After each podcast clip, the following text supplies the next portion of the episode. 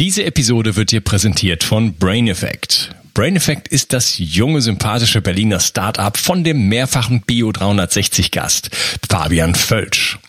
Heute möchte ich dir von Recover CBD erzählen. Du hast vielleicht den Podcast über das CBD-Öl mit Fabian Völsch gehört. Wenn nicht, solltest du das dringend nachholen. CBD-Öl ist ein Teilextrakt des Hanföl ohne psychoaktive Eigenschaften. Es aktiviert das endokannabinoide System des Körpers, das dir hilft, dich deutlich besser zu regenerieren. Ich selber nutze CBD-Öl fast täglich und es ist ein fester Bestandteil meines Entgiftungsprotokolls, weil es hervorragende Wirkungen auf den Schlaf hat. Und den zu verbessern, hat für mich oberste Priorität. Recover CBD wurde vor Oxidation mit dem Super-Antioxidans Astaxanthin und Vitamin E geschützt und darüber hinaus enthält es auch noch Kurkuma. Und das Beste ist, die Hörer von Bio 360 bekommen auf Recover CBD und die anderen Produkte von Brain Effect satte 20% Rabatt. Folge dem Link in der Beschreibung oder in den Show Notes. Und du tust nicht nur dir etwas Gutes, sondern unterstützt auch noch diesen Podcast und hilfst mit, dass es ihn in Zukunft auch noch geben wird. Bio 360. Zurück ins Leben. Komm mit mir auf eine Reise. Eine Reise zu mehr Energie und fantastischer Gesundheit. Ich möchte dir das Wissen und den Mut vermitteln, den ich gebraucht hätte, als ich ganz unten war. Dabei will ich dir helfen, wieder richtig in deine Energie zu kommen. Zurück ins Leben. Hallo ihr Lieben, das ist der vierte und letzte Teil von meinem Interview mit Dr. Matthias Wittfurt und wir reden über die Kälte. Hallo Matthias. Hallo Unkas, grüß dich.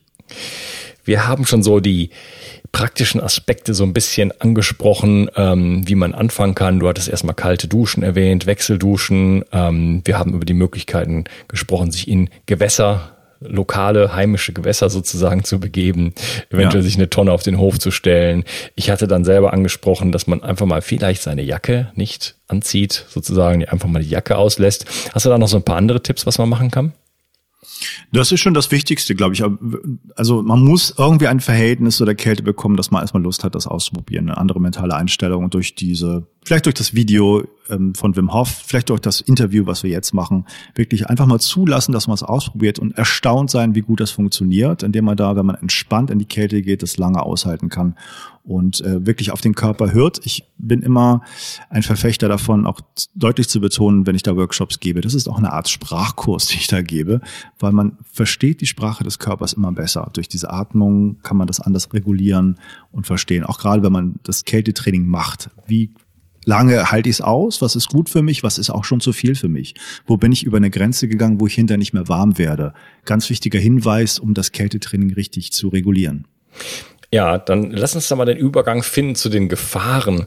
Ähm, oder ja. wie lang muss denn sowas aussehen? Ich habe es selber schon mal zum Beispiel so gemacht, dass ich dann, äh, weiß ich nicht, 20, 30 Minuten im kalten Wasser gesessen habe und dann in der Sonne danach versucht habe, warm zu werden und fast eine Dreiviertelstunde lang gezittert habe. ja. ja. Und es wurde und wurde und wurde nicht wärmer. Ist das, äh, ist das too much? Das ist far too much, wenn du das so hattest, auf jeden Fall. Also diese, es gibt da so ein paar äh, beachtenswerte Dinge. Man darf nicht zu schnell in die Wärme nach der Kälte gehen. Das hat den Grund, weil wenn man in die Kälte geht, passiert ja, dass, dass die Blutgefäße sich schließen, der Körper versucht sich zu schützen, nur die, den Körperkern, die Organe versucht zu schützen. Das heißt, Arme und Beine sind im Moment nicht mehr wichtig, die werden kalt. Und das kalte Blut der Arme und Beine wird schneller an den Kern geleitet, wenn man dann schnell wieder in die Hitze geht und die Blutgefäße sich wieder öffnen. Und das kann dann vorkommen, dass man den sogenannten Afterdrop kommt, den ich auch am eigenen Leibe schon erfahren musste. Sehr, sehr unangenehmer Zustand, wo man einfach am ganzen Körper zittert und nicht mehr warm wird und das auch nicht kontrollieren kann, dieses Zittern. Ähm, ja, man muss eigentlich langsame Bewegungen machen, nachdem man in der Kälte war und sich ganz langsam wieder aufwärmen. Und das ist nochmal der Bezug zu der Frage vielleicht, ähm, von vorhin, von den letzten Teilen, warum muss man denn sich äh, da noch in der Kälte stehen bleiben nach dem Eisbad? Wo muss der Körper lernen, sich wieder zu erwärmen? Ja, das ist der Grund, nicht zu schnell erwärmen, weil dann das kalte Blut Extremitäten in die Kerne oder in den Körperkern kommen kann. Ah, sehr, sehr spannend. Das wusste ich nicht. Okay, wie, ähm, wie lange sollte man denn in dem, im kalten Wasser dann überhaupt bleiben? Ähm, die zwei Minuten, die ich in den Workshops mache, sind ein guter Anhaltspunkt. Also wenn du wirklich ein Eisbad dir ausprobierst und das machst, zwei Minuten probieren. Und wenn du dann das auch alleine regulieren wirst, allein wieder warm wirst und, und dich da super energetisch fühlst und den Kick kriegst, ist das genau richtig. Dann kannst du mit dem Training das immer weiter ausdehnen, mal eine Minute länger, mal zwei Minuten länger und dann kannst du so deine Grenzen ein bisschen verschieben und das, was du erlebt hast, war halt weit über diese hormetische Zone hinaus sozusagen, ne? dass man den Körper nicht nur aus der Balance bringt, sondern so weit aus der Balance, dass der nicht mehr alleine zurückfindet schnell. Ähm, und das ist dann die Gefahr, dass man da einfach zu lange in der Kälte war und dann nicht mehr alleine warm wird. Also da muss man einfach selber herausfinden, wie das gut ist und was da gut funktioniert. Jeder empfindet das anders. Es ist sehr individuell, wo meine Zone ist. Also ich kann da dann sehr schlecht eine Zeit nennen, aber es hat mit sehr vielen Faktoren zu tun, wie gut man das aushält. Ein großer Faktor ist das Verhältnis von Körpermasse, Fettanteil zu Körperoberfläche. Also wenn man großer Kerl ist mit viel Körpermasse und viel Oberfläche, dann fällt einem das schwerer, als wenn man klein ist und äh, sozusagen das alles bei sich behalten kann. Frauen haben generell auch größere Probleme mit der Kälte, muss man auch ganz deutlich sagen. Die Obwohl schaffen das genauso einen höheren Fettanteil haben in der Regel, oder? Ja, aber sie haben eine kleinere Körpermasse. Insofern ist das für die eher ein Nachteil. Ähm, die haben auch hormonell durch Menstruationszyklus ein bisschen Probleme in verschiedenen Phasen mit Kälte klarzukommen. Das werden dir viele Frauen berichten, dass sie bestimmten Tagen des Monats überhaupt keinen Bock auf Kälte haben. Da kannst du sie nicht in die kalte Dusche kriegen. Das ist für die un unangenehm. Da hören sie auf die Sprache des Körpers im besten mhm. Fall und machen es dann auch nicht. Das ist richtig. Was auch noch ein großer Faktor ist, der nicht Beachtung findet häufig bei Frauen, ist, wenn sie die Pille nehmen. Da werden die ganzen Hormone durcheinander gebracht und das Kälteempfinden wird da auch gestört. Also da bitte auch noch ein bisschen drauf achten. Das kann man alles in den Griff kriegen, aber diese Zeiten, der man sich der Kälte aussetzt, sollten dann halt dementsprechend geringer sein. Das Kältetraining weniger. Das sind so Schwierigkeiten, die häufig auch Frauen bisschen abhalten von der Wim Hof Methode. Muss auch deutlich sagen, machen ja immer mehr Männer mit. Ne? Das zieht vielleicht auch Wim Hof da so ein bisschen mit den Rekorden, spricht die Männer an. So ein bisschen Yoga für Männer gerade der Trend, Wim Hof Methode. Aber es sind halt doch, doch erstaunlich viele Frauen dabei, die das probieren und äh, das auch genauso toll hinkriegen. Vielleicht ist so die mentale Barriere ein bisschen höher, weil sie häufig kälteempfindlich sind. Aber gerade denn kann man das gut trainieren und äh, die Kälteempfindlichkeit äh, runterschrauben. Mhm. Ähm, jetzt redest du von zwei Minuten und Wim Hof sitzt mhm. eine Stunde 52 da. Ja. also wo ist so dieser Middle Ground, dieses äh, Feld, ähm, wo ich, wo ich für mich merken kann, jetzt habe ich es übertrieben oder wo, wo ist das, ist das, macht das überhaupt Sinn, äh, zu versuchen, so lange wie möglich im kalten Wasser zu bleiben oder äh, sind zwei Minuten völlig genug oder man steigert sich irgendwann auf drei und so und bewegt in so einem, in so einem, ähm, in so einem Bereich mhm. oder wo, oder suche ich, ist das, ist das etwas, was ich wirklich möchte, dass ich das suche, da wirklich in, in, in irgendwelche Bereiche vorzustoßen. Nein, überhaupt nicht. Solltest du nicht suchen. Wenn du da Bock drauf hast, mach das und das wirklich so im Exzess trainieren willst. Ähm, die fünf bis zehn Minuten, die man dann mal schafft nach langem Training, sind völlig ausreichend, um den Körper diese, diesen Kältestimulus zu geben, um dem aus dem Thermostatischen herauszuholen, aus dem, aus der Normaltemperatur und dem wirklich gesünder zu machen. Wenn du das weiter trainieren willst, gerne, mach das, aber vorsichtig und alle anderen, für die ist es auch eine Zeitfrage, muss man sagen. Also ich habe ich hab nicht eine Stunde Zeit, mich da oder 1,52 jeden Tag reinzusetzen einzusetzen, wenn ich es wenn ich's könnte. ja. Ich nutze die fünf Minuten aus, um den kleinsten, besten Benefit zu haben. Ne? Und, und, äh, ähm, und das reicht, um wirklich da gesünder zu werden. Das muss man nicht länger machen. Ja, das ist, äh, finde ich, ganz, ganz äh, interessanter und wichtiger äh, Aspekt, ähm, die minimale Dosis zu kennen. Denn genau. ähm, äh, für mich ist es auch so, ich habe nicht viel Zeit oder sagen wir mal so, ähm, jeder hat natürlich die gleiche Zeit, ja. aber äh, ja. ich möchte sie anders nutzen, oder? Ich möchte sie hier für meinen Podcast nutzen, ich möchte sie vielleicht für meine Tochter nutzen. Ähm, und wenn es jetzt um zum Beispiel Sport geht, wenn es um sowas wie Kältetraining geht, äh, ich, ich, ich liebe das und ich sehe die positiven Effekte, positiven Effekte. Ich möchte aber nicht jeden Tag zwei Stunden im Gym stehen und äh, eine Stunde in der Tonne sitzen. Äh, da ja. habe ich einfach andere Hobbys, sage ich jetzt mal. Ja, genau. Und das ist auch ein äh, wissenschaftliches Feld, was mit Sport und Eistonne zu tun hat, was ja in Deutschland mal, glaube Jürgen Klinsmann bei der Nationalmannschaft eingeführt hat. War bestimmt, weiß ich nicht, aber da fing das ja so an, im Profisport, im Fußball auch da nach dem Wettkampf sich in die Eistonne zu setzen. Nach meinen Informationen ist das keine Eistonne, das ist ein Kaltwasserbecken. Also sie sind dann in der Kälte drinne, zum Teil häufig ein bisschen länger. Ähm, das tut denen ganz gut, beugt ein bisschen die Entzündungsprozessen vor. Da gibt es auch Untersuchungen, die zeigen, nicht zu schnell nach der sportlichen Betätigung mindestens eine Stunde Zeit lassen dazwischen. Und wenn man mal guckt, so die Meta-Analysen zeigen jetzt nicht unbedingt da große Effekte, ob das wirklich was bringt. Also ich glaube schon, dass man damit den Körper auch da stimuliert und dass das gut ist, aber es ist wissenschaftlich noch nicht ganz klar, ob das wirklich ähm, so ein toller Effekt ist, ob nicht andere Sachen da auch eine Rolle spielen. Man muss auch sagen, dass die Leistungsfähigkeit durch Kälte natürlich auch dann eingeschränkt ist und da muss man mal genau gucken, ob das zu, zu lang ist in dem das Kältetraining, was man sich da aussetzt. Mhm. Wie kalt äh, muss denn das Wasser eigentlich sein? Du hast gerade gesagt, bei denen ist das nur mhm. kaltes Wasser. Äh, Gibt es da so einen Temperaturbereich, wo man sagt, da drüber ist äh, alles Quatsch, ist, hat, das, hat das keinen Effekt? Also Gibt es eine bestimmte Temperatur, die man erreichen müsste?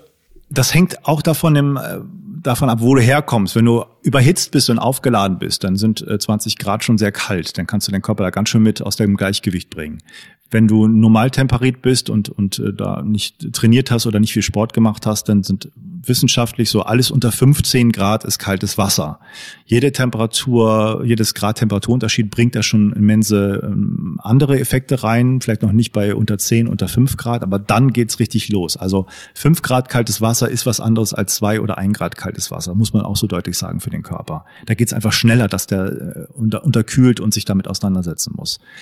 Ähm, wenn wir da so ein bisschen in die äh, Gefahren gehen, wenn man sich Kälte aussetzt, also eine wirklich Hypothermie, äh, wo man so die Körpertemperatur so weit runterkriegt, dass man das, der Körper alleine das nicht mehr hochbekommt, da braucht man mindestens eine halbe Stunde. Davor kann eigentlich nichts passieren. Mhm. Ähm, das heißt auch wirklich, äh, da kann man in Ruhe mit 20 Minuten mal im Eisbad sitzen, wenn man das unbedingt möchte. Aber wie gesagt, es ist nicht notwendig, um den Körper aus dem Gleichgewicht zu bringen und den zu trainieren. Und die Sportler sitzen häufig da, glaube ich, in 12, 13, 14 Grad kalten Wasser. Also die halten es da auch länger aus. Wobei, na gut, die werden sich da vielleicht wissenschaftlich gut beraten haben, hoffe ich zumindest. Ich frage mich, ob das wirklich was bringt, eine halbe Stunde bei 12 Grad zu sitzen, ob es nicht besser wäre, bei drei, vier Grad irgendwie eine Minute da drin zu sein, ob das nicht mehr Effekte hat. Aber das bin ich vielleicht auch nicht so bewandert. Keine Mhm, ja. Und dann gibt es auch einen großen Unterschied, auf den ich mal hinweisen möchte.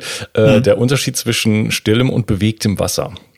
Ja, wir kennen diesen Windschild-Effekt, also ne, es gibt eine bestimmte äh, Lufttemperatur und wenn dann starker Wind weht, dann wirkt das viel kälter. Und das ja. gleiche gibt's halt beim, beim äh, im Wasser auch, dass wenn man im, in diesem kalten Wasser sitzt, äh, egal wie kalt das ist, es mhm. baut sich so ein Hitze Polster um einen herum auf. Und wenn man sich dann mal kurz so abschüttelt, quasi kurz bewegt, dann merkt man, oh, ja, dann ist die Temperatur wieder eine ganz andere. Und ich habe irgendwann mal ähm, auch so ein kleines Video gemacht, ist schon ewig her, hier in unserem kältesten Fluss, der ist ein sehr reißender Fluss und der kommt halt gleich aus den Bergen. Ähm, der ist sehr, sehr kalt und äh, ich habe dann gemessen und da war ich ganz enttäuscht. Das waren irgendwie 13 Grad oder so. Ne? Aber ich sag dir, da kannst du keine drei Minuten drin bleiben. Da ja. frieren dir die Füße drin ein. Und das liegt halt daran, dass der so reißend ist, dass sich dieses Polster überhaupt nicht entfalten kann. Einfach null. Ja, das heißt, das ist auch, auch mal, muss man noch mal relativieren. Die, äh, Temper die gemessene Temperatur kann da durchaus äh, sehr, sehr unterschiedlich sein. Richtig, also die Körperempfindung ist da ganz anders. Das hast du recht in der, in, an der Luft. Ne? Wenn der Wind dazu kommt, dann kann man da viele Grad minus dazu rechnen. Das habe ich auch so erlebt. Ähm, im, im, Im Wasser ist nochmal die Gefahr, auch wenn das Wellengang ist im Meer. Ne? Das ist noch eine andere Herausforderung, auch überhaupt da über Wasser zu bleiben und hat man mehr Energie, die man auch reinstrecken muss, was auch wieder eine Belastung ist, dass das weniger lang aushalten kann. Und es gibt auch das Phänomen, dass Leute Kälte trainieren und nicht so ihre Hypothermie mehr wahrnehmen können. Das ist fast schon Widerspruch zu dem, was ich sagte, man lernt seinen Körper besser kennen. Ähm, wenn man das lange trainiert, da gibt es Untersuchungen von Open Water Swimmern, die dann einfach nicht merken, dass sie unterkühlt sind. Gerade wenn man in Bewegung ist, ne? wenn man wirklich sich bewegt und schwimmt und Ärmelkanalschwimmer kennen das auch, dann merkt man erst hinterher, dass man eigentlich unterkühlt war und hätte abbrechen müssen. Da gibt es schon auch berühmten Todesfall aus den 50ern, der jetzt untersucht wurde von einem ganz bekannten Schwimmer, der dann da angekommen ist und kurze Zeit später dann ähm, äh, gestorben ist, weil das einfach diese Hypothermie kann man nicht mehr richtig wahrnehmen selber, weil man das so trainiert hat. Ja, okay. Ähm, Ich denke gerade, der, der Rasmus Gau Berghausen zum Beispiel, der ist, äh, der geht jeden Tag in den See und geht schwimmen. Hm. Äh, das machen ja viele. Und ähm, ist das was, was du empfehlen könntest oder ist das gefährlich? Weil irgendwo denke ich, wenn, also der Moment, wo ich jetzt merke, jetzt war es vielleicht äh, genug, äh, wenn ich dann noch ganz weit vom, vom, vom Strand quasi entfernt bin, äh, ja. könnte ich da schon in Probleme geraten, oder? Richtig, äh, interessanterweise die meisten auch tödlichen Badunfälle passieren nicht weit entfernt im Meer, sondern in Strandnähe. Also die könnten noch dahin schwimmen, die schaffen es dann einfach nicht mehr. Ähm, also die, die sicher, der sicherste Hinweis, den ich geben kann, du kannst in jedes Gewässer rein, wenn du das kennst, wenn du weißt, wo da Strömungen sind, wenn es irgendwo gefährlich ist. Noch sicher ist, sicherer ist es, wenn du das nicht alleine machst, sondern jemand, jemand dabei hast, der da zur Not irgendwie helfen kann. Und sonst kann man das einfach genießen, in Natur in die Kälte zu gehen. Also das ist doch auch eine fantastische Geschichte. Aber wirklich das im Hinterkopf behalten, da muss man halt das einschätzen können, nicht zu sehr in die Gefahr begeben. Mhm. Ist das sinnvoll, ähm, das ist jetzt eine sozusagen, ähm, wie sagt man, eine rhetorische Frage, ja. äh, in, in, Web, in den Wettbewerb mit sich selber zu treten oder auch mit anderen? Ach, das kann schon ein bisschen motivierend und stimulierend sein, ne? Auch die, die, die Zeiten zu messen, wie lange man im Eiswasser bleiben kann, die Zeiten zu messen in der Wim Hof Methode häufig, wie häufig berichtet, wie lange man die Luft anhalten kann, kann schon so einen eigenen Tracking-Rekord sein, dass man einfach merkt, da ist ein Fortschritt dabei. Das ist schon ganz schön. Dennoch betone ich ja immer wieder, die Wim Hof Methode ist kein Wettbewerbscharakter. Es geht immer um die eigene Stärke, die man entdeckt, um die eigene körperliche Kraft, die sich verändert und der Fortschritt. Also das ist etwas, wenn man so einen Typ von Persönlichkeit hat, der irgendwas immer besser machen möchte als die anderen und da sehr egolastig, egolastig ist, dann ist die Gefahr da. Dann werde ich das auch nicht äh, ausreden können. Aber darum geht's gerade nicht in der Methode. Das geht auch eher um Ego aufgeben, Körper machen lassen und zu gucken, wie weit man kommt. Mhm. Aber das würde mich ja schon dahin bringen, dass ich mich immer weiter pushe und versuche noch länger und noch länger und noch länger. Da ja. das, daher meine, deswegen habe ich gesagt, äh, rhetorisch komme ich da nicht mhm. in den Bereich, wo ich mich quasi äh, vom, wo ich mich automatisch sozusagen irgendwo in Gefahr bringe dann am Ende. Da kommst du in solche Bereiche sicherlich rein, wenn du das wirklich ins Extreme treibst. Und man kann das sehr, sehr weit treiben. Es gibt ja viele Leute, die machen das da, Eisschwimmer auch gerade, die das lange aushalten. Aber das, das hat damit zu tun, wo kommst du her? Hast du eine Grunderkrankung? Musst du da vorsichtig sein? Hast du irgendwie andere psychische Faktoren, die eine Rolle spielen? Bist jemand, der Depression oder Angststörungen hat und so weiter? Ähm, bitte vorsichtig sein bei solchen Sachen. Da musst du mal gucken, wer du bist, was du da gerade machst, um, um dann die richtigen Entscheidungen zu treffen. Und es gibt viele, viele Gemeinschaften über Facebook von Leuten, die sich treffen zum Eisbaden. Das würde ich auf jeden Fall empfehlen und ausnutzen. Da bist du nicht alleine, du kriegst Tipps und kannst das ausprobieren. Also das ist das Idealste eigentlich. Mhm, okay. Dann lass uns mal zu den Community-Fragen kommen und ähm, ich merke, dass ein paar Leute gar nicht äh, wissen, was das ist und wie sie da irgendwie Zugang bekommen. Es gibt einfach die Bio 360 Community auf Facebook und da äh, mache ich periodisch, nicht zu jedem Interview, aber immer wieder ähm, einen Tag vorher oder ein paar Tage vorher einfach stelle ich sozusagen das Interview vor, dass es kommt, dass ich es aufnehmen werde. Und da hast du dann die Möglichkeit, einfach deine Fragen zu stellen. Und dann geht's gleich los mit dem Dominik, der sagt, wie lange sollte eine kalte Dusche eigentlich dauern, um die positiven Effekte voll ausschöpfen zu können? Und was ist der Vorteil gegenüber Wechselduschen? Wechselduschen sind klasse, weil man den Körper sozusagen das Kreislaufsystem und die Blutgefäße trainiert aufzugehen und zuzugehen. Das hat aber nicht den gleichen Effekt wie dann nur Kälte. Das wird man dann auch sehen, wenn man das über Wochen hinweg macht. Und da ist Minimum, würde ich sagen, 30 Sekunden mal die Kälte zu probieren, gerade am Anfang. Und dann kann man das ausdehnen über, ja, dann vielleicht 10 Minuten irgendwann nach ein paar Wochen. Das wären so meine zeitlichen Richtschnuren. Mhm. Und was ist besser, das Kälte, das, das Wechselduschen oder die kalte Dusche? Ich würde das nicht gegeneinander ausspielen. Kann man, mhm. kann man so nicht sagen. Ich finde, Wechselduschen hat viel für sich. Für sich ist normal. Nur wenn man wirklich so eine Kälte, so ein Kältetraining für ein paar Wochen mal machen möchte, würde ich das mit den Wechselduschen, das heißt mit der, mit der Wärme, die man noch reinführt, dann immer mehr reduzieren. Dann kann man später wieder machen. Aber beim wochenlangen Kältetraining, der Online-Kurs ist ja zehn Wochen, wo das ganz gut erklärt wird vom Wim Hof. Und da geht es wirklich darum, die Wärme, die man sich zuführt, immer weiter zu reduzieren, weil der Körper das selber erzeugen kann. Mhm. Okay. Dann fragt die Susanne, ähm, kaltes Wasser bei Kälte Urtikaria.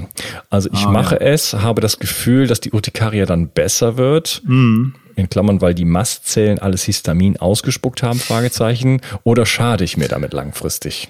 Es ist Bei der Wim Hof Methode als Instructor kriegt man eine Liste von ähm, Kontraindikationen. Also wo muss man aufpassen? Kälte, Urtikare gehört dazu, muss ich jetzt offiziell sagen. Ich mhm. erlebe aber in den Workshops durchaus Leute, die das haben. Für die ist auch das Eisbad erstmal die Hölle. Ja, die sagen, um Gottes Willen, krass. Und ich bin ja auch so empfindlich gegen Kälte und so. Hm. Aber die berichten was, was auch. Ist, was ist denn Kälte, Urtikare? Kannst du das mal kurz erklären? Ja, also Urtikare ist eine Nesselsucht. Das muss ich auch erstmal irgendwie erforschen, weil ich das auch mal eine Zeit lang hatte. Ähm, das ist etwas, wo du so Quaddeln auf dem, auf dem Körper kriegst, als ob du eine allergische Reaktion hast durch einen Insektenstich. Das kann sich über mehrere Partien verteilen. Ähm, und das kann in Bezug auf physikalische Sachen kommen, also durch Druck, Hitze oder auch Kälte. Und das kann man, das kriegen Leute schon beim Waschen mit kaltem Wasser bei den Händen. So, das, das kann, kannst, man weiß die Ursachen nicht, warum das wirklich dann auch entsteht und Leute empfindlicher werden. Ähm, da wird hoffentlich auch dran geforscht. Ich habe das mal bekommen und da ist mir ganz klar geworden, warum ähm, in Bezug auf das Wasser, was ich getrunken habe. Unser Trinkwasser, Leitungswasser hatte wohl irgendwas, was mich das äh, hat auslösen lassen. Seitdem ich das weggelassen habe, habe ich es nicht mehr. Also auch spannend, was da so im Trinkwasser ist, aber da kennst du dich wahrscheinlich auch besser aus als ich mit vielen Interviews über Wasser.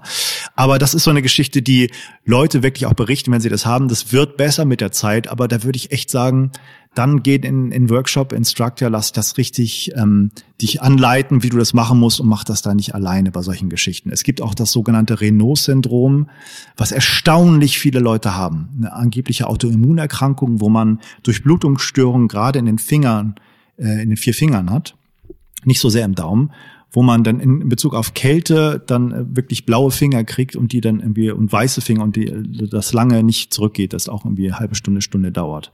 Da habe ich auch viele Leute, die mir berichten, wenn sie diese Atemtechnik machen, gar nicht so das Kältetraining, aber diese Atemtechnik, wenn sie das erleben, dass diese Durchblutungsstörung da ist, dass sich das wirklich verbessert. Aber da gibt es auch verschiedene Varianten. Ist das eine Grunderkrankung, deswegen hat man das, oder ist das ein primäres Renault-Syndrom? Da bitte wirklich vorsichtig sein, Rücksprache mit Arzt und dann sich richtig anleiten lassen, wie geht diese Atemtechnik oder wie geht das Kältetraining. Denn ich habe auch immer erlebt, das muss man auch ganz deutlich nochmal sagen, ähm, Klar möchte ich meine Workshops vollkriegen, da habe ich, glaube ich, gar kein Problem mit gerade und möchte die Leute dahin kriegen, dass sie Workshops auch bei anderen Instructoren besuchen, äh, obwohl es Einleitungen online gibt. Aber es ist ja ganz häufig so, dass die Leute da sitzen und sagen, äh, so wie du es anleitest, so habe ich es noch nie gemacht, so intensiv habe ich es noch nie erlebt und ich dachte, das wäre ganz anders. Also nicht für jeden ist das klar verständlich, was so Online-Videos aussagen. Mhm, okay. Und dann der Tobi äh, hat die meistgelikte Frage sozusagen. ich glaube, den kenne ich. Schönen Gruß an Tobi. Ja. Okay. Äh, welche Ursachen kann es haben, wenn man gar keine Lust hat auf die Kälte? Könnte das biochemische oder emotionale Hintergründe sein? Also wie gesagt, äh, meistgelikte nee. Frage. Nee, dann ist man einfach nur doof. Nein, Quatsch. Also klar, wenn man gar keine Lust auf Kälte hat, das vielleicht nochmal so als Anknüpfungspunkt. Frauen, hormonell, Periode, Zyklus, kann alles sein, dass man phasenweise das mal überhaupt nicht möchte. Auch richtig so, das dann nicht zu tun. Wenn man keine Lust auf Kälte hat, kann man sein, dass man besonders kältensensibel ist. Dann kann man dadurch vielleicht die Wim Hof Methode dazu motiviert werden, auf eine richtige Art und Weise das dann zu nutzen und das mal zu probieren. Und sonst gibt es natürlich viele Glaubenssätze, die mit Kälte zu tun haben. Man hat das ja eingebläut bekommen. Immer warm sich anziehen von der Oma und Opa und so und von der Mutti. Das, das ist so tief drin in uns, dass wir da uns gar nicht aus dieser Komfortzone gerne rausbegeben, weil es ja so schön kuschelig ist. Und das zeigt sich halt immer wieder in vielen wissenschaftlichen Studien, die da gerade aktuell ganz viel darüber diskutieren. Wir müssen da mal rauskommen, sonst sind wir nicht gesund. Wenn wir da immer nur in einer Komfortzone auf dem Sofa sitzen, das macht uns nicht gesund. Ja, da bin ich äh, ganz bei dir. Äh, das hatten wir auch in unserem ersten Interview schon mal so, so ja. gesagt. Äh, dieses Suchen nach Komfort ist ja was ganz Natürliches. Also sagen wir, mal, ich, ich, sagen wir mal, ich wohne in einer Höhle irgendwie vor 100.000 Jahren und da läuft irgendwie jedes Mal, wenn es regnet, irgendwie alles rein und ich bin dann nachts völlig durchnässt oder so, dass ich dann versuche, mehr Komfort zu erreichen und vielleicht irgendwie diesen Eingang vielleicht ein bisschen abdichte oder so, ist ja völlig klar und völlig normal. Ne? Und sollte ähm, auch so sein. Also du brauchst eine Komfortzone, wo du dich unheimlich behaglich fühlst und regenerieren kannst. Total wichtig. Ja, aber wir haben es halt total übertrieben in unserer heutigen ja. Welt. Und das hat halt nicht dazu geführt, dass wir diesen Komfort in dem Sinne erreicht haben. Also ja, aber ähm, wir sind dadurch abhängig geworden und werden dadurch halt schwächer. Unsere Biologie braucht ja. es, diese Stimuli sozusagen zu haben. Und äh, wenn wir uns zu sehr in Watte sozusagen ähm, einmummeln, dann äh, haben wir den genau den gegenteiligen Effekt, dass wir einfach äh, ja viel häufiger äh, krank werden, Erkältung bekommen und äh, dass wir viel häufiger frieren und dass es uns zu heiß ist und wir Hitzewallungen kriegen und so weiter. Also das, wir sind übers Ziel hinausgeschossen und das äh, Resultat ist genau das Gegenteil. Genau und, und persönliche persönliches Statement von mir nochmal, was so die Sanftheit von vielen Methoden angeht. Das höre ich halt auch immer wieder so, gerade im Yoga. Äh, ne, wir haben noch einen sanften Zugang und so, so harsh wie die Wim Hof Methode. Das ist einfach nicht unser Stil und das ist mir hier zu heftig und so. Das habe ich auch gehört und das ist ja vollkommen das Recht von jedem, das so zu empfinden. Ich persönlich denke, wir müssen mal durchgeschüttelt werden und immer nur sanft und alles, alles so Whitewashing, so ein bisschen hat mir auf lange Sicht nicht gut getan. Mir hat es sehr gut getan, mal in die Natur zu gehen, in die Kälte und da wirklich zu, das Leben wieder zu spüren. Ja, ich denke, beide Sachen haben ihre Berechtigung. Also ein sanfter Umgang zum Beispiel mit sich selber im Bereich ähm, der Psyche zum Beispiel ist, glaube ich, äh, auch eine ganz, ganz wichtige Angelegenheit. Und da sind ja, wir oft, oftmals ganz, ganz harsch zu uns. Ne? Also da auch so eine Balance zu finden und, und alles, alles äh, geschehen zu lassen. Das ist, glaube ich, ganz, ganz, ganz wichtig. Und die einen brauchen Fall. wahrscheinlich mehr das eine und die anderen brauchen mehr das andere. Ja, also auch da ist die Balance wichtig und beides muss irgendwie auch da sein. Und deswegen nur, nur Sanftheit ist dann genauso schlecht wie nur sich selber zu geißeln und immer weiterzutreiben. Hm. Dann äh, fragt die Silke, was sind denn die Kontraindikationen von kaltem Duschen? Wie sieht es zum Beispiel bei starker Erschöpfung aus? Könnte die nicht durch starken Adrenalinstoß Ausstoß durch das kalte Wasser verstärkt werden. Und dann sagt sie noch, ich freue mich sehr auf das Interview. Danke für deinen Einsatz, Unkas. Und äh, vielen Dank für solche Kommentare, Silke. Die machen ein, das, äh, mein Podcasterleben wirklich mhm. zu einer Freude. Ähm, ja, man muss natürlich irgendwie Kontraindikationen sehen. Das ist dann halt, ja, muss man auch so sagen, Herzerkrankungen, äh, wo man da nicht sicher sein kann, dass man diesen Stressantwort, die man da trainiert, das wirklich äh, unbeschadet übersteht und da nicht zu empfindlich ist. Das muss man auch abklären, wenn man das hat. Ansonsten Migräne, Epilepsie sind so neurologische Geschichten, die das auch erschweren können, wo man sich sehr unwohl fühlen kann und Kopfschmerzen kriegt im Wasser. Neurologische Erkrankungen wie Parkinson ist sehr ambivalent. Die, die haben häufig eine größere Temperaturempfindlichkeit. Ähm, und das Kältetraining kann da sehr unangenehm sein. Die Atmung zum Beispiel scheint bei denen aber sehr gut zu funktionieren. Ähm, und zur, zur Frage, Adrenalin wird ja anscheinend nicht ausgeschüttet bei dem kalten Duschen. Also mhm. das ist ja so das Erstaunliche, was noch unklar ist, warum die Stressantwort mit Adrenalin ruhig bleibt. Noradrenalin vielleicht, ist man noch nicht so ganz sicher, ob das wirklich ist. Es kommt irgend zu einer Stressreaktion und das ist ja unheimlich komplex. Das sind so die Hauptplayer, die wir da kennen. Da passiert ja noch ganz viel mehr im Körper. Aber das ist irgendwie, ja, Erschöpfung und dann in die kalte Dusche. Ja, da muss man auch ein bisschen vorsichtig sein. Aber eigentlich, das muss jeder auch so ein bisschen austarieren, wann ihm das gut tut. Ist das so morgens, um einen Kick zu kriegen und den Körper zu trainieren? Oder kann es auch sein, dass mir das gut tut, mal abends eine kalte Dusche zu nehmen und den Körper ein bisschen zu abzukühlen und dann richtig gut durchschlafen zu können? Berichten auch ganz viele Leute. Macht auch physiologisch Sinn. Oder beides. Oder beides, ja, klar. Ja, ich mache das gerne. Also ich gehe gerne morgens raus, kurze Hose, egal wie kalt es ist, äh, in die Sonne, den ganzen Körper, Dopamin fährt hoch. Ich mache dann äh, Sport, morgendliche Aktivierung ich jetzt schon an vielen Stellen angesprochen. Mhm. Und danach gibt's eine kalte Dusche und danach fühle ich mich bombig, egal wie äh, ich mich aus dem Bett gerollt habe, sozusagen. ja. Also es ist, äh, so viel Kaffee kann man gar nicht trinken. Und äh, gestern, hier ist irgendwie, jetzt ist jetzt, wir sind ja noch im Hochsommer, aber es gab mir hier so einen kurzen Kälteeinbruch. Die Temperatur ist mindestens 15 Grad äh, gesunken. und deswegen habe ich mich gestern, habe ich das genutzt und bin nochmal in meine Infrarotsauna gesprungen, danach eine kalte Dusche und ich habe geschlafen wie ein Baby. Ja. Also das kann ich auch wirklich äh, empfehlen und äh, das ist halt wirklich, äh, also das ist eine, äh, eine, eine unglaubliche Waffe, die Infrarotsauna am Abend, danach eine schöne kalte Dusche und dann, äh, ja.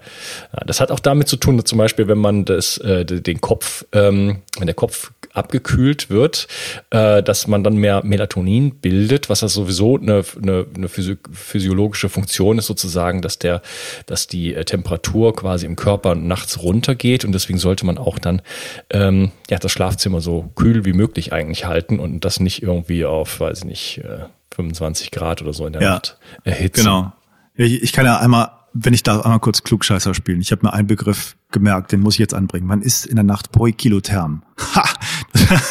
Das heißt, man ist wechselwarm, wirklich wie Reptilien und kann sozusagen die Körpertemperatur schlechter halten. Reptilowarm? Ähm, ja, so kann man das auch nahen. Aber der Fachbegriff ist poikilotherm. Poiki, po, poi, boah. Vergiss es, ist jetzt äh, nerdig, so bin ich eigentlich gar nicht. Ähm, aber darf ich noch einen Nachtrag bringen zu nicht Gefahren, aber eine Sache, die passieren kann, wenn auch sehr, sehr selten. Das erlebe ich in Workshops unheimlich selten. Ich habe es bei wirklich den, weiß nicht, tausend Leute vielleicht dreimal erlebt, aber es kommt vor und wird durchaus in der Instructor-Community diskutiert. Es gibt etwas, was harmlos ist. Ähm, das nennt sich äh, im, im englischen Sprachraum wird man sagen Amnesia by the Sea. Das heißt, Leute verlieren durch den Kälteschock ihr Gedächtnis für kurze Zeit.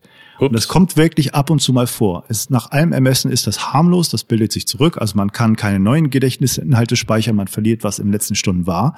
Und es ist durchaus vorgekommen, dass Leute im Eisbad waren und rausgingen und sagten, äh, welcher Stadt bin ich hier gerade? Was, was ist gerade passiert?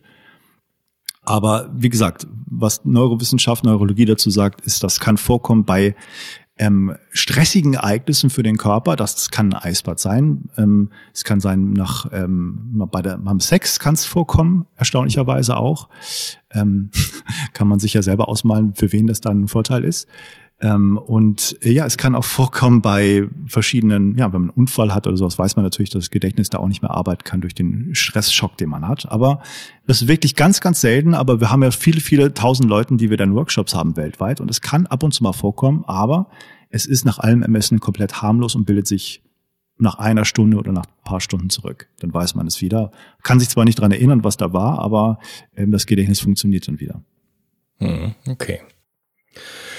Poikilotherm, das merke ich mir. Ja. oh je, gut. Ich habe es gerade nachgeschlagen. ja. Schön. Ähm, wir haben noch ein paar spannende Fragen.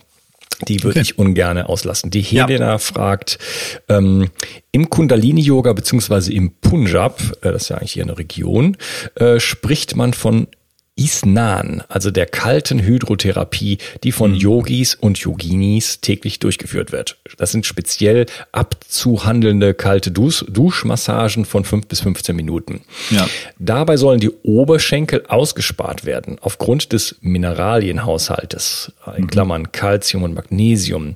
Dies gilt für Männer und Frauen, ist allerdings bei Frauen insbesondere kontraindiziert. Gibt es da schon westliche Erkenntnisse zu diesem Hintergrund? Also ich habe von äh, Leuten aus dem Bereich Yoga gehört, dass sie das auch machen, aber kann ich wirklich nicht so sagen. Also ich glaube nicht, dass es da Erkenntnisse zu gibt und die Hypothesen, warum das da so wirkt, kann ich auch leider nicht zu so sagen. Also da habe ich zu wenig Einblick in das Yoga. Ich habe gerade mit was anderem angefangen, was ähnlich ist, aber nee, kann ich nicht zu so sagen. Okay, und dann noch eine andere äh, Spezialfrage von der Charis, äh, aktives Mitglied hier in unserer Gruppe. Mhm. Wie erfolgt die Vitamin D-Aktivierung durch kaltes Wasser? Bei Kneipp hatte ich das nie verstanden. Ich konnte mir das nie vorstellen, warum das Wasser helfen soll, das kalte. Kann ich leider auch nicht wirklich was zu sagen. Ich habe davon mal gehört von jemanden, habe mich da aber nicht mit weiter beschäftigt. Es wird letztendlich in dem Bereich Wim Hof überhaupt nicht diskutiert, wie Vitamin D-Aktivierung da eine Rolle spielt. Sorry. Hm, ja, ähm, der macht ja nichts. Ist ja auch ein sehr spezielles Thema. Mhm. Ähm, ich kann das, die Frage auch nicht beantworten, aber das ganze Vitamin D-Thema fängt an, mich immer mehr zu interessieren, weil es da so viele unterschiedliche Meinungen auch zu gibt und äh, auch bestimmte Sachen wie zum Beispiel ähm, Vitamin D bindendes Protein und so oft zum Beispiel gar nicht berücksichtigt werden. Und ähm, ich kann es nicht beantworten, aber ich habe so eine so eine vage Vorstellung, ähm, warum das wichtig sein könnte. Hat ja. irgendwas mit der Natur zu tun. Ja, ist in vielen Fällen. Nein, ganz so. ernsthaft. Also ähm, wir haben ja so viele Dinge, die wir jetzt irgendwie uns konstruieren, wieder um wieder quasi in Gesundheit zu kommen. Äh, rekonstruieren, weil wir unseren, weil wir unsere, äh, unser artgerechtes Leben verloren haben. Und die, die Exposition zu kaltem Wasser, die war halt einfach schon immer irgendwo da. Also wenn man sich äh, irgendwo mal waschen wollte, und das Bedürfnis hat es wahrscheinlich immer schon gegeben, dann war ja. das einfach oft kaltes Wasser. Das heißt, das gehört zu Millionen von Jahren Menschheitsgeschichte. Und dass das irgendwie in unsere Regulation eingreift und dass damit auch an, dass davon andere Systeme betroffen sind. Und sei es denn das Vitamin D, das äh, finde ich sozusagen, ist äh, fast ja schon selbsterklärend. Ja. Richtig. Ähm, ja, okay. Letzte Frage vom Thomas. Wie mhm. wärme ich mich nach einer kalten Badewanne richtig auf? Ist Sauna okay oder besser mit Bewegung? Das ist noch eine sehr gute Frage. Was wir in den Workshops machen und von Wim Hof gelernt haben, ist der sogenannte Horse Stance. Das sieht man in den Videos auch. Man steht breitbeinig ähm, mit den Füßen parallel, sehr tief in den Knien und bewegt die Hände und die Arme hin und her in so einer kreisenden Bewegung. Ja, das ist auch, glaube ich, aus so alten Traditionen ein bisschen daher geholt. Es sieht ein bisschen komisch aus und man denkt, was soll das bringen? Das ist als Vorbereitung gut für die Konzentration, den Kreislauf anzuregen. Und hinterher ist es immens ein geniales Tool. Ja, also wenn man aus dem Eisbad rauskommt und sich dann so hinstellt und den Körper warm werden lässt, nicht indem man nur einfach darstellt und sich konzentriert, sondern diese Bewegung macht, möglichst ruhig und langsam, nicht zu schnell, damit das kalte Blut nicht zu schnell in, die, in den Kern kommt und tief in die Knie geht und diesen House Dance macht, das ist total genial. Das machen wir in den Workshops und da wird der Körper dann von alleine richtig warm. Hm, okay interessant. Äh, ich habe gerade nochmal hier geschaut. Sorry, ich war gerade so ein bisschen abwesend, wenn ich ganz ehrlich sein hm, darf. Spannend, was du erzählst, ja. Ja, Nein. sorry. ich war abwesend, weil ich habe mir dieses Vitamin D-Thema nochmal angeguckt, weil hier fällt der Name Dr. von Helden, weil es hat nämlich noch eine zweite Frage gegeben, genau zu Aha. diesem Thema. Das müssen wir uns mal ein bisschen angucken, wir beide, glaube ich. Okay. Spannend, spannend, spannend. Ja, mein lieber Matthias, haben mhm. wir irgendwas nicht beleuchtet, was dir so auf dem Herzen liegt, wo du sagst, das, das würde ich gerne noch äh, erwähnen oder hinzufügen? Ähm, vielleicht noch so ein kleiner Einschub. Ich habe eine Kollegin, eine Instructor-Kollegin, die Kiki Bosch, mittlerweile sehr gut mhm. befreundet, mit der ich ja schon Workshops gemacht habe. Die ist äh, einer der wenigen Menschen auf der Welt, die Eiswasser ab Nulltauchen macht, also wirklich in der Arktis taucht äh, bei kalten Temperaturen, dass das Wasser zum Teil Minusgrade, was geht mit dem Salzgehalt und der Nähe von Eisbergen. Die macht mit mir Workshops und da habe ich natürlich viele Einblicke bekommen, wie die mit der Kälte umgeht. Und die hat das lange Zeit ohne Atemtechnik, ohne Wim Hof Methode gemacht, hat das einfach für sich trainiert, auch um Trauma zu überwinden. Da war auch ein Interview mit der bei Science on the Rocks total beeindruckend. Und das zeigt aber auch nochmal, dass diese Basissäulen von der Wim Hof Methode in super Kombination sind. Also Atemtechnik, das, äh, die Kälte, das Kältetraining. Aber dass man das durchaus auch einzeln machen kann mit großen Benefits. Das heißt, die hat das lange gemacht und sagt, es ist fast eine reine Mindset-Geschichte, sich auf die Kälte einzulassen, da nicht gegen anzukämpfen. Das geht auch ohne Atemtechnik. Die hilft ein bisschen, wenn man das vorher macht und das ein bisschen trainiert, bevor man ins kalte Wasser geht, weil sie ein bisschen entspannter, angstfreier, schmerzunempfindlicher macht, auch gegen die Kälte. Aber es ist kein Muss und ich finde das nochmal ganz wichtig zu sagen, wer auf das ein oder andere keine Lust hat oder das nicht kann, nicht jeder, jeder kann in die Kälte gehen aus bestimmten gesundheitlichen Gründen. Ähm, jeder hat nicht Bock, das zu machen und äh, umgekehrt genauso. Jeder möchte nicht atmen, weil er irgendwie das blöd findet oder so und möchte lieber in die Kälte gehen. Muss das mit dem Atmen denn auch sein? Nee, das sind zwei verschiedene Sachen, die toll als Kombination sind, aber man kann das durchaus alleine hinkriegen. Mhm. Ich finde das äh, persönlich, ehrlich gesagt, wenn ich ganz ehrlich sein darf, das Atmen voll anstrengend irgendwie. Ich finde es schwer, mich dazu zu motivieren. Dann, wir haben es ja nicht geschafft, irgendwie da, dass du mal bei mir vorbeigekommen bist. Ja, aber ich würde dich herzlich, herzlich einladen, ähm, in einen Workshop zu kommen. Das ist nichts ungewöhnlich, dass du, ungewöhnliches, dass du das empfindest. Selbst meine Frau war jetzt letztens bei meinem Workshop, hat gesagt, äh, das war das erste Mal, dass ich das nicht als anstrengend empfunden habe. Da gibt es so ein paar Tricks und Kniffe, wie man das auch anders hinkriegt. Und das geht auch mit der, ich sag mal, mit der Abgabe der, der, des Nachdenkens an den Instructor. Ne? Wenn du einfach nur hörst, was du da gerade machen sollst und nicht mitzählen musst und da völlig reingehst, dann ist das auch, ist das angenehmer und besser. Es funktioniert leichter. Mhm. Das sind auch nur die ersten 10 oder 20 äh, Atemzüge, danach wird es mhm. irgendwie anders. Äh, ja, aber hör mal ger super gerne, äh, das kriegen wir irgendwann hin. Ich bin ja ab und zu regelmäßig mal wieder in Deutschland. Irgendwann, mhm. irgendwann schaffen wir das schon, dass das irgendwie passt. Hab ich äh, Bock zu. Ähm, da sind wir schon beim Thema. Wo, wenn man jetzt also ähm, da ein bisschen Anleitung gerne hätte und das auch in der Gruppe erleben möchte und auch mhm. diese, diese ähm, ja, teils Transformation, die du mal in unserem ersten Interview angesprochen hattest, ja. äh, erleben möchte, äh, wo kann man dich denn da erreichen? Wo kann man dich finden? Wo, wo, wo sieht man deinen Terminkalender und so weiter? Also das Beste ist, auf meiner Website zu gucken, matthiaswitford.de Schrägstrich Events. Da sind alle Workshops aufgelistet und auf der Website an sich kriegt man Infos. Auf der wimhoffmethod.com Seite findet man das auch. Ich finde das aber immer noch auch sehr schwierig. Das kriege ich auch die Rückmeldung, schwierig zu finden, die Workshops in der eigenen Umgebung und Informationen und so weiter. Ist noch nicht ganz optimal, aber auf meiner Webseite sind die alle aufgelistet und da kann man gucken, was einem dazu sagt und sonst mich persönlich einfach anschreiben. Mail ist auch einfach zu finden und sagen, bitte pack mich da irgendwie auf deine Mailliste oder gib mir Informationen, was gibt es da noch für extra Angebote? Wo kommen längerfristige Workshops bald in Sicht? Das interessiert ganz, ganz viele Leute, nicht nur einen Tag, sondern vielleicht mal eine Woche oder ein Wochenende zu erleben. Und da gibt's die Infos dann auf jeden Fall. Mhm. Machst du auch so längere äh, Sachen? Eine Woche? Oder? Ja, ja. Ja, Woche. ähm, ich mache das am ähm, häufig am Starnberger See, jetzt im Winter auch wieder. Da habe ich so ein Haus, was ich da äh, entdeckt habe. Die haben einen tollen Raum zum Atmen oben und man kann in den Starnberger See direkt rein. Der ist ja auch dann ziemlich kalt im Winter. Und das ist mehr so ein Workshop, wo nicht nur Wim Hof Methode dabei ist, sondern ja auch alles, was ich kenne und gerade toll finde. Live-Coaching, Biohacking-Geschichten, verschiedene Geräte kann man ausprobieren. Ich werde jetzt am Wochenende einen Workshop in Hannover, wo es so ähnlich war. Es waren nur zwei Tage, aber da hatten wir auch ähm, meine Frau dabei, die über Gefühlsregulation Manipulation und so ein bisschen seltsame neue Techniken äh, äh, berichtet hat und gezeigt hat, was toll ankam. Es war ähm, ein Kollege da, der John Carstairs, der hat das, die Pandora Star mitgebracht. Das ist so ein Licht Deep Trance Meditation Device, wo man darunter liegt und verschiedenste Formen und Farben sehen kann, wie so eine psychedelische Experiment, äh, Erfahrung. Hat die Leute total geflasht. Da kann man in zehn Minuten kann man nicht aufhören zu lachen, weil es einfach genial ist. Also ohne Drogen wirklich solche solche Trips zu bekommen durch eine Lampe ist total genial. Und solche Sachen machen wir da. Ähm, äh, in, am Starnberger See zum Beispiel. Ich plane noch einige andere Workshops am, in, auf äh, Wangerooge an der Nordsee bin ich dann häufig im Winter auch und ist noch ein paar andere Kooperationen in, in Aussicht. Aber an der Ostsee wird natürlich bei mir jetzt hier auch im Winter viel laufen.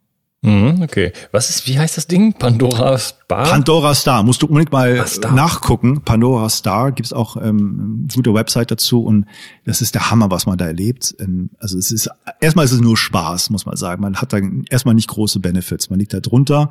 Das ist flackerndes LED-Licht. Das ist weiß, wenn du drunter liegst und da denkst du auch von außen, was soll denn das? Aber wenn du drunter liegst, du hast die Augen geschlossen und siehst durch die, durch die Augenlider dieses Licht und dein Gehirn kreiert verschiedenste Muster und Farben, jeder völlig individuell, dennoch mit bisschen rhythmischer Musik dazu. Da kannst du wirklich Trips erleben, das ist unglaublich und es hat langfristige Effekte, sagen die Leute, die es entwickeln, äh, und Demenz vorzubeugen. Du kannst luzides Träumen irgendwie verbessern. Keine Ahnung, ob das alles stimmt. Mein, mhm. mein Freund meint, der hat da schon echt tolle Erfahrungen mitgemacht und äh, es ist einfach nur erstmal Spaß. Biohacking Spaß. Ja, okay. Dann schaue ich mir gleich mal an, äh, zusammen mit diesem Vitamin D-Thema.